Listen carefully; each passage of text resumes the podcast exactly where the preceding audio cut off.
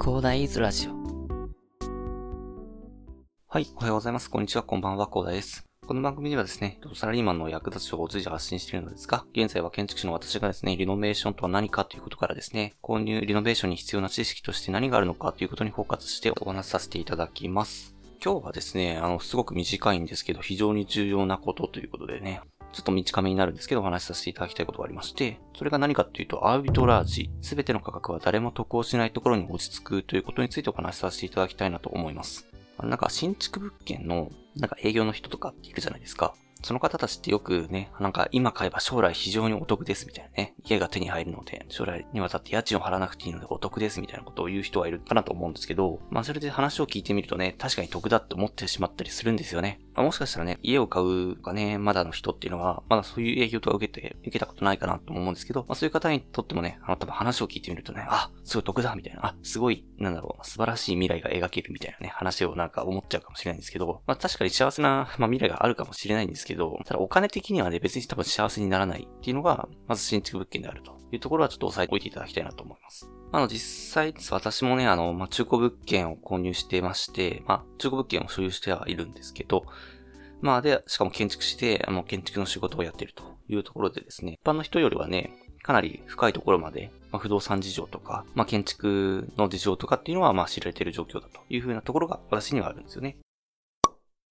じゃあ誰も得をしないということはどういうことなのかということでね、もうちょっと早速ね、お話しさせていただこうかなと思うんですけど、あの、先ほどね、言ったあの、新築物件とかを購入すると将来にはだってお得ですみたいな話があるんですけど、あの、実際ね、得だったら、不動産業者がまず買うんですよね。物件購入の方が、あの、得があるんだったら、そもそもね、不動産業者が買って、で、それをリースした方、貸した方がいいわけですよね。どう考えたって。で、物件購入の方が得だったら、それを会社が買い取って、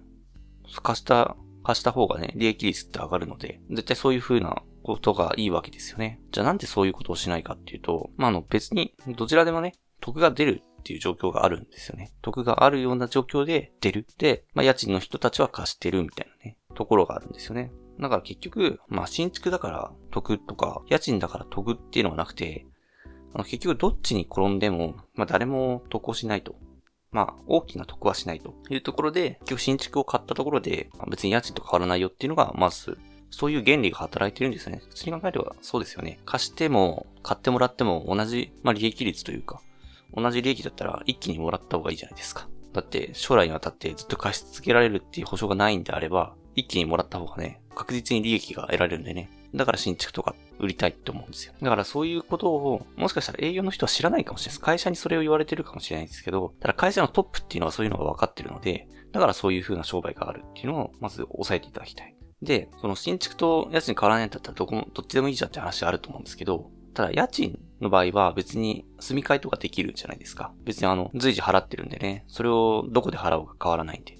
ただ、新築物件を買ってしまうと、結局それに一生縛られるという話があって、で、それで自由っていうのが拘束されてしまうっていう話がある。だからそういうふうな考えると、自由を放棄するぐらいだったら、あの、家賃で自由を獲得した状態で、まあ同じ金額払った方がいいよねっていう話があるから、結構インフルエンサーとかの人は、あの、家賃の方がいいよという話をしてるんですよね。まあ私あの、正直ま新築はあの、結構反対派ではあるんですけど、まあただね、家賃がいいかって言われると、正直私はそこまで家賃、家賃も安全だなとは思ってなくて、まあっていうのが、家賃って結局貸主が、ま、貸すから、まあ発生するわけで、もし将来にわたってね、今結構高齢の方のね、孤独死とか結構問題になってるじゃないですか。結構それでね、あの、結構年を取ると、なんか貸してくれないような家主さんっていうのもいらっしゃるんですよね。ってなると、正直ずっと家賃でいるのは結構危険かなっていうふうには私は思ってます。かといって新築で、まあ、一生縛られるのもなかなか難しいというところで、で、私がたどり着いた結論としては、あの中古物件。中古物件を購入して、結構今、あの RC とかって、まあ、117年持ったりするっていう研究結果があるんですよね。まあ、ただ110年持つからといって、あの、建物の建て替え工事がないわけではないので、まあ、ちょっとね、60年ぐらいかな。60年ぐらいがまあ、結構限度かなというところがあるんですけど、まあ、60歳、築20年の築20年の物件を購入したとしたら、まあ、一括でね、購入ペイできるような物件を購入したとしたら、あと40年持つという話があったりするので、最悪ね、あの、まあ、自分が結構住めなくなった場合は、まあ、息子に譲るとかっていう話もあったりするので、まあ、息子に譲ったり、あとリフォームしてるものであればね、賃貸で貸し出すっていう手もあるのでね、そういう点ではね、あの、まあ、中古物件でリノベーションするっていうのは、まあ、非常に、まあ、資金計画的にも効率いいかなと。で、最悪ね、別にあの、まあ、入院しなきゃいけないとか、高齢者老人ホームとかにあの移動するってなったら賃貸に貸し出せばいいので、まあ、そうじゃなければ別に家にあと40年住んでね、100歳までね、いいと思うので、で、もうあと何年ってなったら、まあ、建て替え工事ってなったら、まあ、さすがにそこで老人ホームに移ればいいじゃないですか。そういう選択肢があるんですよね。だから中古物件っていうのは結構効率的。で、築20年ぐらいだったら価格の下落もだいぶ緩やかになってるから、結構得というか、誰も得しない価格帯ではあるんですけど、新築で買うよりも数倍というか、かなりね、値段的には適正価格になってると。っていう話があったりするんですよね。なのでね、そのこのアービトラージっていうのを、まあ、知っておかないとね、その買い物の時に正常な判断ができなくなると。なんか営業のその口車に乗せられて、将来のなんかいい感じの雰囲気だけちょっとなんか頭で想像しちゃってね、その、そこに控えてる自由の制限っていうのが見えなくなってしまうっていうところがあるので、その営業の言う得っていうのは誰に得なのかっていうのが見分ける必要があるっていうことを、まあ、お伝えさせていただきたくて、本日お話しさせていただきました。ま、それではね、今回はですね、アービトラージ全ての価格は誰も得をしないところに落ち着くということについてお話しさせていただきました。まあ、結局ね、中古物件とか一括でペイできないぐらいの資金力しかないんであれば、まあ、賃貸とかの方がまだいいと思います。結局ローンで払うとね、結局利子って結構高いんですよね。あの、金額とか、